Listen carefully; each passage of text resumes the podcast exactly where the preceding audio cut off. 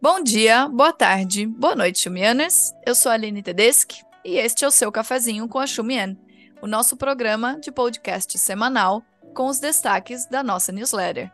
Lembrando que toda quarta-feira tem newsletter nova e de graça na sua caixa de entrada. Você pode ajudar na sustentabilidade da Xumian ao contribuir com a gente. Qualquer valor já nos ajuda. É só nos apoiar através do Substack, que é a plataforma de envio das newsletters. E para conversar aqui com a gente esta semana, temos o Nicholas Vines. Ele é doutor em Ambiente e Sociedade pelo Instituto de Filosofia e Ciências Humanas e o Núcleo de Estudos e Pesquisas Ambientais, UNEPAM, da Universidade Estadual de Campinas, e também está vindo aqui para a China no, no próximo semestre. Bem-vindo, Nicolas. É um grande prazer ter você aqui com a gente. Muito obrigado, Aline. É um prazer enorme estar aqui hoje com vocês e uma honra poder conversar sobre esse tema com você. Prazer é nosso, Nicolas. Pessoal, hoje a gente vai conversar sobre governança climática, a proposta de civilização ecológica da China e também algumas possibilidades de parceria com o Brasil e outros assuntos. Então vai lá, prepara sua xícara de café e vem com a gente.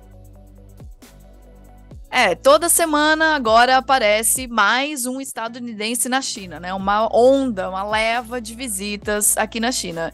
E depois das visitas dos magnatas das Big Tech, do Anthony Blinken, Janet Yellen, também veio John Kerry, o enviado especial norte-americano para o clima.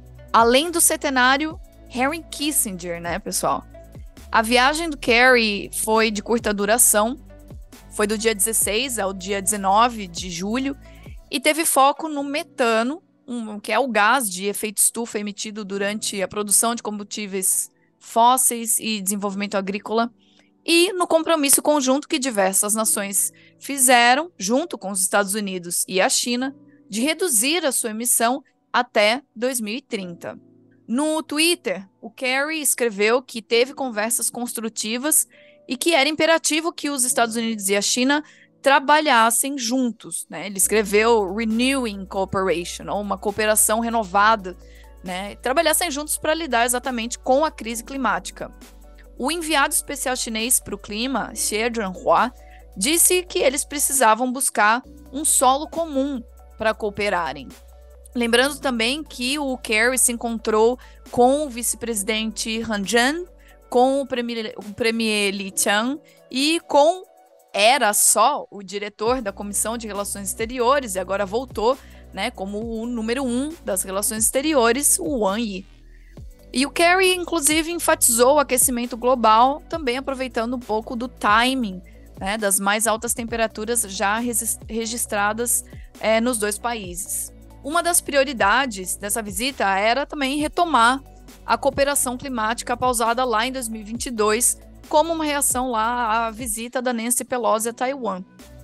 Mas, como lembrado num texto do Eduardo Jaramillo para o The China Project, aqui estou abrindo aspas, o esforço de, de John Kerry para reparar a cooperação climática pode ser frustrado por movimentos republicanos contra a colaboração científica. Fecho aspas. Aliás, esse é o título do próprio texto que ele escreveu. A questão que ele levanta nesse texto é que, mesmo se o Kerry conseguisse realinhar os Estados Unidos e a China, os legisladores lá do Capitólio poderiam avançar com propostas legislativas que prejudiquem a colaboração entre os cientistas é, norte-americanos e chineses, que pode ser crítica para desacelerar as mudanças climáticas. Também lembrando aqui, gente, que é, em março o China is not a Developing Country Act, né? China não é um país em desenvolvimento, passou com unanimidade é, é, nos Estados Unidos, e, enfim, portanto, é um, um, uma proposta bipartidária, passou no Senado norte-americano. E esse projeto de lei exige que o Departamento de Estado norte-americano tome medidas para impedir que a China seja classificado como um país é, em desenvolvimento por organizações internacionais. E, além disso, antes de ir para a China, o John Kerry é, enfrentou questionamentos hostis até dos membros de um comitê republicano da Câmara que exigiam que ele responsabilizasse a China, né, que, que, que disse que chegará a zero emissões líquidas até 2060, por não reduzir a poluição rapidamente e também, além né, de cobrá-lo para que tratasse de assuntos mais polêmicos, é, nesse caso relacionados aos direitos humanos. Nicolas, então, é, é disso tudo, desse panorama, eu fico um pouco com a sensação de que essas recentes visitas, inclusive do Henry Kissinger, né? Coitado, enfim, 100 anos de, de idade já, tá vindo para cá, são como uma desfibrilação, né? Ou, ou cardioversão, que, que é aquele choque no coração, né? Quando a pessoa está no estado crítico, é, de uma relação que é, já começou a ficar num, num, normal de tensionamento, num normal de fricção, ou até numa, numa espiral né, negativa de maior tensionamento. E aí queria saber um pouquinho da sua perspectiva, né? Especificamente para a cooperação entre esses dois países sobre a crise, a crise climática é, e, de uma maneira geral, como isso afeta questões de governança climática global. Muito obrigado com, por essa contextualização, isso já ajuda bastante. É, em primeiro lugar, eu achei muito interessante como, como a questão ambiental está chegando como, como terceiro, basicamente o terceiro tema agora, né? É, de importância, que mostra, é, se a gente for olhar 20, 30 anos para trás, a questão ambiental era, era um assunto muito muito de franja, muito de muito pouca importância, né? E agora, é, com tudo tudo isso que você falou, especialmente envolvendo essa dimensão política da China ser classificada como um país em desenvolvimento, então com direito ainda é, a certo, certo nível, pelo menos, de poluição, né? É, isso é uma questão muito muito politizada também. Eu vejo muito com, com essa visita recente do Kerry que é, ela ela está muito muito em jogo como uma uma bola que está se, se trocando entre os dois campos é, e depende muito de quão bem é, comportados os dois jogadores vão vão estar tá nesse nesse jogo mas tem muita coisa em jogo como você bem mencionou também é, a gente está enfrentando cada vez mais é, extremos climáticos, não só ondas, ondas de calor, como é, tivemos no norte global recentemente, mas também muito, é, muitas ondas de frio, né? E, e é, isso em todos os países do mundo, a China e os Estados Unidos são dois países muito, muito grandes que estão afetados por isso. É, e eu acho que o que é interessante agora é na, nesse momento de reemergência depois da pandemia, temos o Brasil e a China voltando, talvez com novas pautas, né, novas lideranças políticas, eh, voltando a esse, esse jogo internacional. E eu, eu vejo com muita esperança, mas também com muito medo eh, o, que, o que vai poder acontecer se essas, essas questões se, se colocam tão, de forma tão política e estratégica, porque realmente, como você também destacou, são eh, são de, interesse da humanidade. Elas não são meramente assuntos políticos, que nem é, de, é, os assuntos de economia ou de, de, tecnologia que estão nessa, nessa guerra comercial entre Estados Unidos e China. É, e por isso, é, eu acho que essa visita do, do Kissinger, ela foi foi um, um, grande símbolo de reaproximação, de vontade de conversa, porque os dois países precisam muito conversar sobre, sobre esse assunto é, e mu muitos outros, né? Eu acho que o que mudou nesse cenário é, é, realmente como a China entendeu a questão ambiental como um campo para se projetar, para, para realmente fazer uma diferença e mostrar certa, certa liderança, né? Se a gente for olhar para lá atrás, para, para Copenhague, um, é, as negociações na, na Conferência do, é, das Partes. Quando tinha é, a COP15 em 2009, é, a China era um peso morto nas, nas negociações sobre o clima, insistia muito na sua posição como país em desenvolvimento que tinha direito a poluir, o anexo do, do, do protocolo de Kyoto, né? É, mas que mudou drasticamente é, com Xi Jinping, com a emergência da civilização ecológica como uma ideia na governança chinesa, né? É, e ficou como uma, um dos países-chave para, para conseguir o Acordo de, de Paris. É, tem um, um, um, texto interessante do Gao Xiaoshan, de 2018, que fala um pouco sobre essa mudança de, é, de papel na, na governança climática. E eu acho que o principal para essa discussão de hoje aqui é, é, esse vazio que, que os Estados Unidos deixaram nessa questão climática por bastante tempo, principalmente pela, pela saída que o, que o Trump fez por pouco tempo aí do, do próprio Acordo de Paris, né? Um, eu vejo que também, como é uma questão muito intimamente ligada, ligada à ciência, um, e a China vem se preparando muito para poder contribuir, não só politicamente, mas também cientificamente, uh, a esses assuntos, com to todas essas estratégias de levantar universidades chinesas para o palco, palco mundial, né? É, ela está cada vez mais bem preparada para, para realmente é, assumir essa, essa posição. É, eu vejo na, na questão que eu mais acompanho, que é a governança de biodiversidade, é, que realmente tá, a China está conseguindo esse, esse espaço cada vez mais, né? É, especialmente porque os Estados Unidos são o único país, é, junto com o Vaticano, que nunca, é, nunca ratificou a Convenção de Diversidade Biológica. Então, ela está é, não atuante justamente também por questões do Congresso bloqueando, é, que nem você referiu com, com os outros atos, né? É, de não poder estar como, como parte, como, como país nesse, nesse espaço. Lógico, ela atua pelas grandes ONGs de conservação é, e tal, mas é, como, como país líder, os Estados Unidos nesse espaço, pelo menos da biodiversidade, praticamente não tem, não tem voz, não tem poder de liderança. Isso foi porque muito, por muito tempo questões ambientais para os Estados Unidos não eram nenhuma, tinham nenhuma importância, né?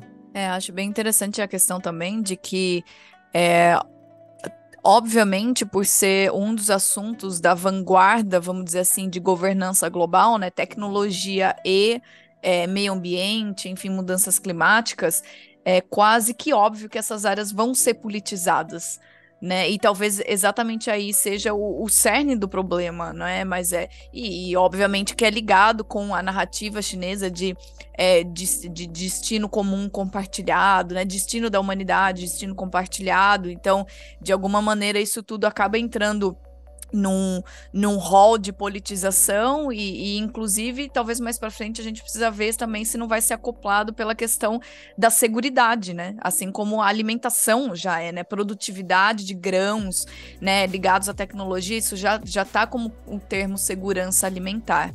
Mas saindo um pouquinho agora das, das relações bilaterais, já que a gente né, tá falando é, da, da estratégia chinesa mesmo, é, esfera de planejamento, você escreveu é, um, em colaboração com outras autoras o texto Ecological Civilization in the Making: The Construction of China's uh, Climate Forestry Nexus, fazendo uma, um, uma é, tradução freestyle aqui, Civilização Ecológica em Formação, a construção do nexo climático florestal da China, publicado pela Environmental Sociology no ano passado em 2022 e que está com acesso aberto, inclusive, pessoal, na Routledge. No texto, Nicolas, vocês escrevem que, vou citar, tá? Abre aspas.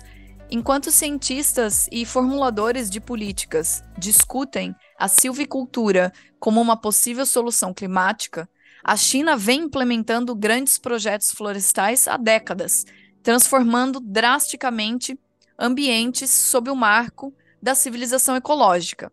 Lembrando aqui, só um adendo, civicultura é a, a ciência de controlar o estabelecimento, crescimento, composição e saúde de florestas e bosques.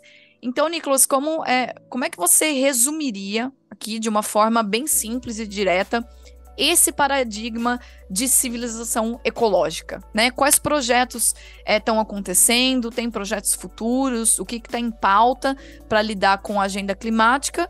E também quais são os obstáculos, né? Projetos e obstáculos para concretizar esses projetos.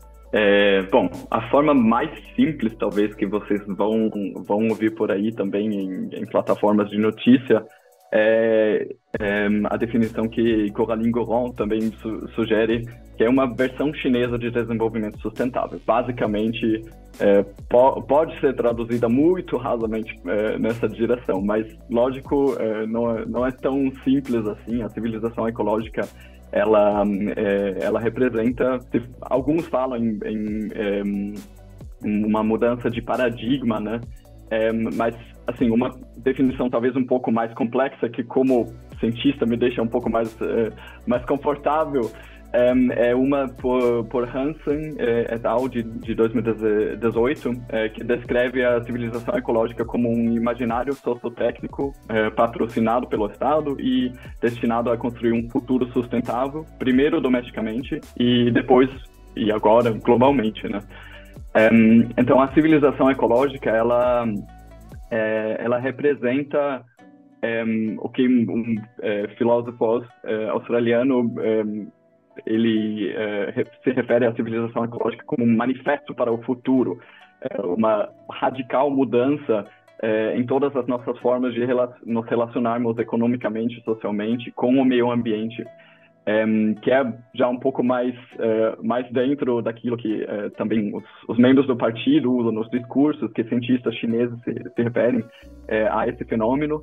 E eu acho que realmente tem tem um pouco é, esses elementos é, discursivos à parte, realmente tem é, essa, essa pretensão de mudar drasticamente é, o, a nossa relação, a nossa forma de nos relacionarmos com, com o meio ambiente. É, isso da onde vem? Em, em quais é, se fala muitas vezes que a China também está agora pulando nesse trem do greenwashing, de lavagem verde, de tentar se pintar também é, como um país que, que se se preocupa com o meio ambiente e, de certa forma, tem alguns argumentos que, com, com certeza, é, vão, vão de acordo com isso, mas eu vejo é, como, é, como a civilização ecológica representa meio que um, um guarda-chuva, um, um grande conceito que consegue abarcar ao meu ver, muito mais uma mudança real de, uh, da economia é, especialmente, muito mais do que é, o conceito de desenvolvimento sustentável, esses 17 é, objetivos de desenvolvimento que muito, muito pouco é, muito pouco tem tração, eu acho, em, em para causar mudanças reais. É, eu vejo que é, tem, tem esse elemento mais sociopolítico, cultural embutido nele. Civilização, a gente está falando de uma civilização em volta da ou dentro da ecologia. Então ele é um pouco mais explicitamente político, que acho que falta nesses, nessas conceptualizações é, mais, mais liberais. E aí entra talvez uma dessas, é, uma das grandes, um dos, dos grandes embates é, que acontecem nessa é, nessa questão que também tentamos destacar um pouco nesse artigo, que é a, a construção cultural do, um, da divisão entre humanos e natureza. Um, e a China vem, é, o maior é, programa que eles têm é o Grain for Green, o, que seria Grãos por Verde, um, um, programa de restauração ecológica que começou é, lá nas, nas, províncias do meio de Gansu é, para enfrentar as secas o, o, e a erosão. É, e que acabou em poucos anos, no final dos foi começado nos anos, no final dos anos 90, em 98, 99, os primeiros pilotos e foi expandido para 25 províncias, acabou afetando é, quase 125 milhões de pessoas em, em 2 mil distritos é, pelo país inteiro, é, que foi pela implementação massiva de, de aflorestamento em lugares onde não havia florestas, ou de restauração ecológica, reflorestamento, é, para restabelecer o funcion bom funcionamento dos, dos, ecossistemas. Ele é uma das, eu acho que a, a maior transformação palpável que a gente tem pela civilização ecológica visível hoje em dia, e ela já data de mais de 20 anos atrás, então ela está mostrando efeitos já.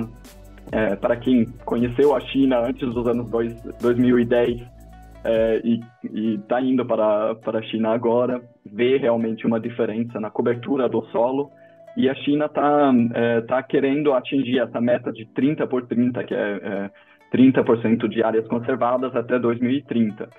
É, isso é uma das, é, uma das pautas da civilização ecológica, mas lógico, no, no local ela tem é, tem está enfrentando muitos obstáculos, especialmente nessa relação entre o governo central, as diretrizes do governo central e ainda as, as necessidades de desenvolvimento no local, né? É, isso gera gera um monte de polêmicas e questões de priorização. É, também temos toda essa questão de reassentamentos, de é, priorizar a, a conservação um, que não condizem tanto com essa, esse discurso uh, da mudança de que as, os humanos fazemos parte da natureza e em áreas de conservação precisa e pode ter uh, pessoas. Uh, tem as políticas de, um, das linhas vermelhas de conservação, por exemplo, um, e o novo, novo sistema de, de, parques, de parques nacionais, que inclusive foi elaborado em co colaboração com os Estados Unidos, com um sistema adotado a, uma, a um modo estadunidense. É, que dentro da, da, civilização ecológica eu acho que ainda precisa de muitos ajustes, muitos, é, muitas adequações práticas para realmente ser uma, uma civilização ecológica realmente a chinesa. Muito bom, Nicolas. É, tem uma visão de todo, né? Inclusive, se a gente pegar para a vertente industrial, é, também tem a questão de agregar valor na economia chinesa como um todo, né? Despontar com ou é, é, despontar a economia, ter a sustentabilidade econômica através da redução ou da modificação de matrizes energéticas. Isso tudo também pauta comércio exterior, porque tem é, venda de painéis solares e, e, e, agora, né, a China entrando no mercado de veículos elétricos, que também está ligado com desenvolvimento tecnológico e afins, né, como realmente uma visão de todo apesar de o nome soar, vamos dizer assim, mais bonito e mais é, utópico para a gente por enquanto do que na praticidade, mas tem a sua base prática, né? É, nesse mesmo texto, Nicolas, também tem é, um achado de que, vou novamente citar uma parte do texto, abro aspas, a ecocivilização oferece um forte papel para o Estado Central, né, o Estado Central chinês, na elaboração, codificação ativa e na construção de um futuro ecológico no qual o natural e o sociopolítico não são considerados separadamente. Fecha aspas. E aí vou te deixar aqui uma provocação só para você comentar, tá, Nicolas? Durante a, a visita, né, do, do, John Kerry, que a gente estava comentando antes, ele disse ao vice Han Jian que a China deveria lidar com a questão climática de maneira justamente separada de assuntos gerais diplomáticos, né? Porque os efeitos da mudança climática são, segundo ele, né, usando palavras dele, uma ameaça universal.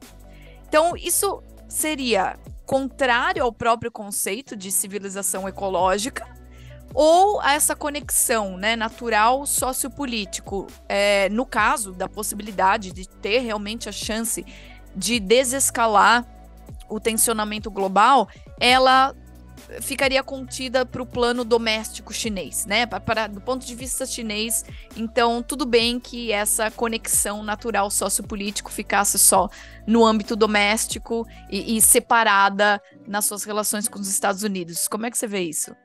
Bom, lógico que eu, como comentei antes, né, eu não vejo como como separar essas essas duas questões. Inclusive, o que eu venho acompanhando mais é essa discussão sobre discutir mudanças climáticas e diversidade biológica juntas ou não, e aí também tem muitos, muitos estados que têm interesse em discutir separadamente, é, mas volta, é uma questão política total, é, a gente definir questões ecológicas e ambientais é sempre político, e é econômico também, o que você acabou de falar, é, que aí essa, esse papel forte do Estado chinês é, nessa é, no reconhecimento da economia que está atrás e dependente dos ecossistemas um, e de um, um, sistema climático estável, né, é, vem muito, muito por esse caminho que a China entendeu basicamente a economia política do ambiente. Ela precisa, é, precisa dirigir, direcionar mercados, precisa mostrar é, aquilo que o, Xi Jinping se, se refere como montanhas, é, montanhas verdes e, de ouro e de prata, né? É, é o valor econômico dos sistemas naturais, é, ele, é, eu acho que ele não pode ser resolvido pelo mercado só em si, porque o mercado vê ambiente como, como uma externalidade. Um, e respondendo a essa, essa questão que você plantou do, do potencial de transformação, talvez eu possa, possa citar aqui o, o teórico com, é, com quem eu trabalhei do, é, na, na tese, o Ulrich Beck, o sociólogo Ulrich Beck, que é, propôs a ideia da, da sociedade de risco e que ela, esse risco transfronteiriço perpassa muito, muito claramente, muito nitidamente os estados-nação. Então, se precisa de novas relações sociais, novas teorias sociais, é, por muitas questões que são que não respeitam não respeitam fronteiras criadas pelos homens, é, pelos humanos, né?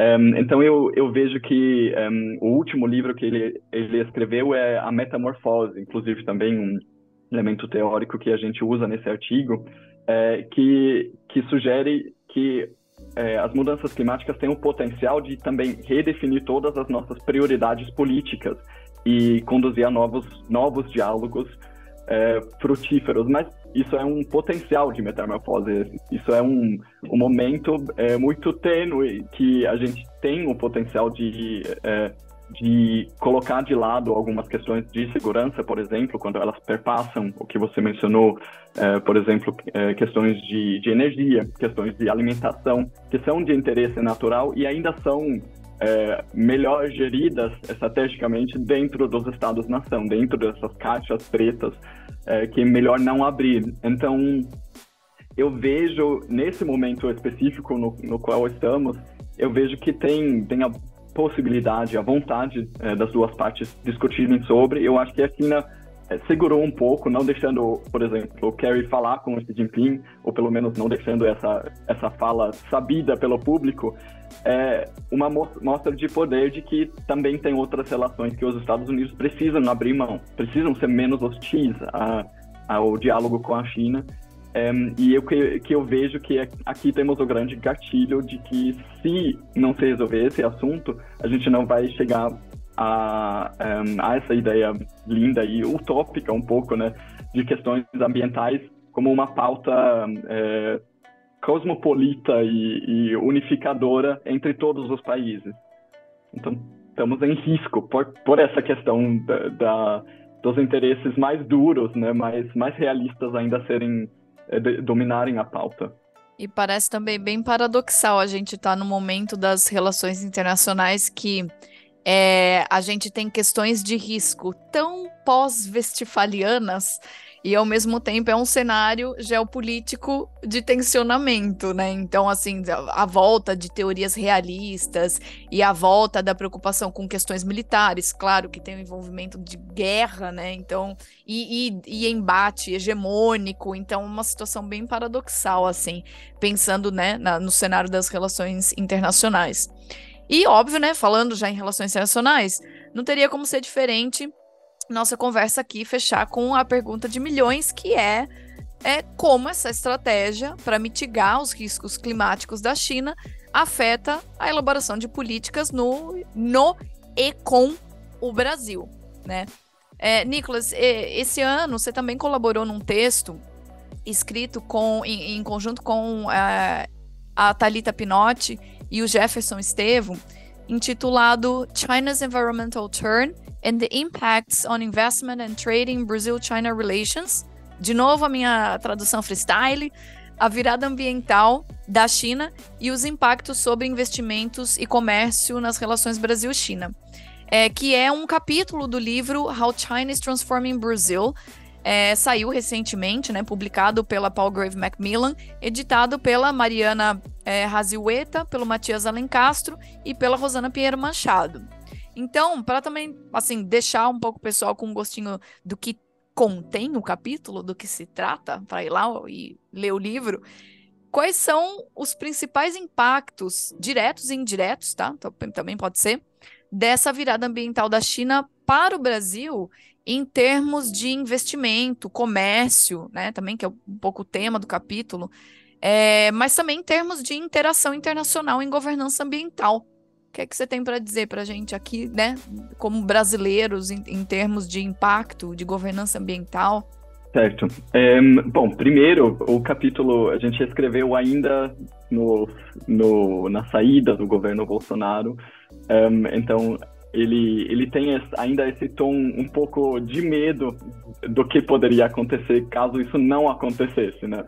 É, mas a gente é, olhou para o exemplo assim, mais, mais óbvio né, do, dos investimentos para discutir um pouco sobre é, sobre como a civilização ecológica, como uma questão interna nacional da China, pode contribuir basicamente com a elevação de, de padrões mínimos é, de conservação, de certificação, é, para a civilização ecológica ser um pouco mais, é, vamos dizer assim, inerentemente, inerentemente coerente é, consigo mesmo, porque a China está limpando a casa, né? Ela está tá conseguindo melhorar muitos, muitos dos, eh, dos indicadores socioambientais dentro do país, mas ainda continua fortemente envolvido em, em energias fósseis na, no Sudeste Asiático, com a mão de obra não dentro de bons padrões na África e com a extração de recursos aqui na América Latina, né? Então, são algumas ideias principais iniciantes é, sobre, sobre como, é, como a China se, vai se posicionar, se é, nesse embate também de chamar a China de neocolonial, é, neocolonialista aqui é, na América Latina, é uma crítica válida que precisa ser colocada sempre. É, e eu vejo, de novo, pegando esse, é, esse ponto da teoria sociológica, tem um potencial de, de realmente causar uma. É, a China tem o potencial de, de causar uma morfose da, da economia brasileira é, mais, muito mais pautada em questões, é, em questões de biodiversidade, por exemplo, em proteção é, de, de ecossistemas, na produção de serviços ecossistêmicos, que é um, uma política que eu, que eu vejo já há bastante tempo. E uma das ideias aí poderia ser, por exemplo, o pagamento por serviços ambientais é, transfronteiriços, porque é, o Brasil provê para o mundo né, é, serviços não só de regulação climática, mas também de produção é, de, de, remédios é, e, e, muitas outras muitos outros benefícios que precisariam ser melhor reconhecidos dentro de, de esquemas de mercado é, para, para poderem ser valorizados, né? Esse talvez para só para poder pegar o gancho aqui, o livro vai ser lançado no, no sexto encontro é, da rede brasileira de pesquisa sobre a China, que vai acontecer junto com o, o sétimo seminário Pesquisa China Contemporânea, esse ano pela primeira vez não na Unicamp, mas na UFABC, é, onde o programa de política, é, economia política mundial está é, tá firme e forte para, é, para ser, ser anfitrião desse evento.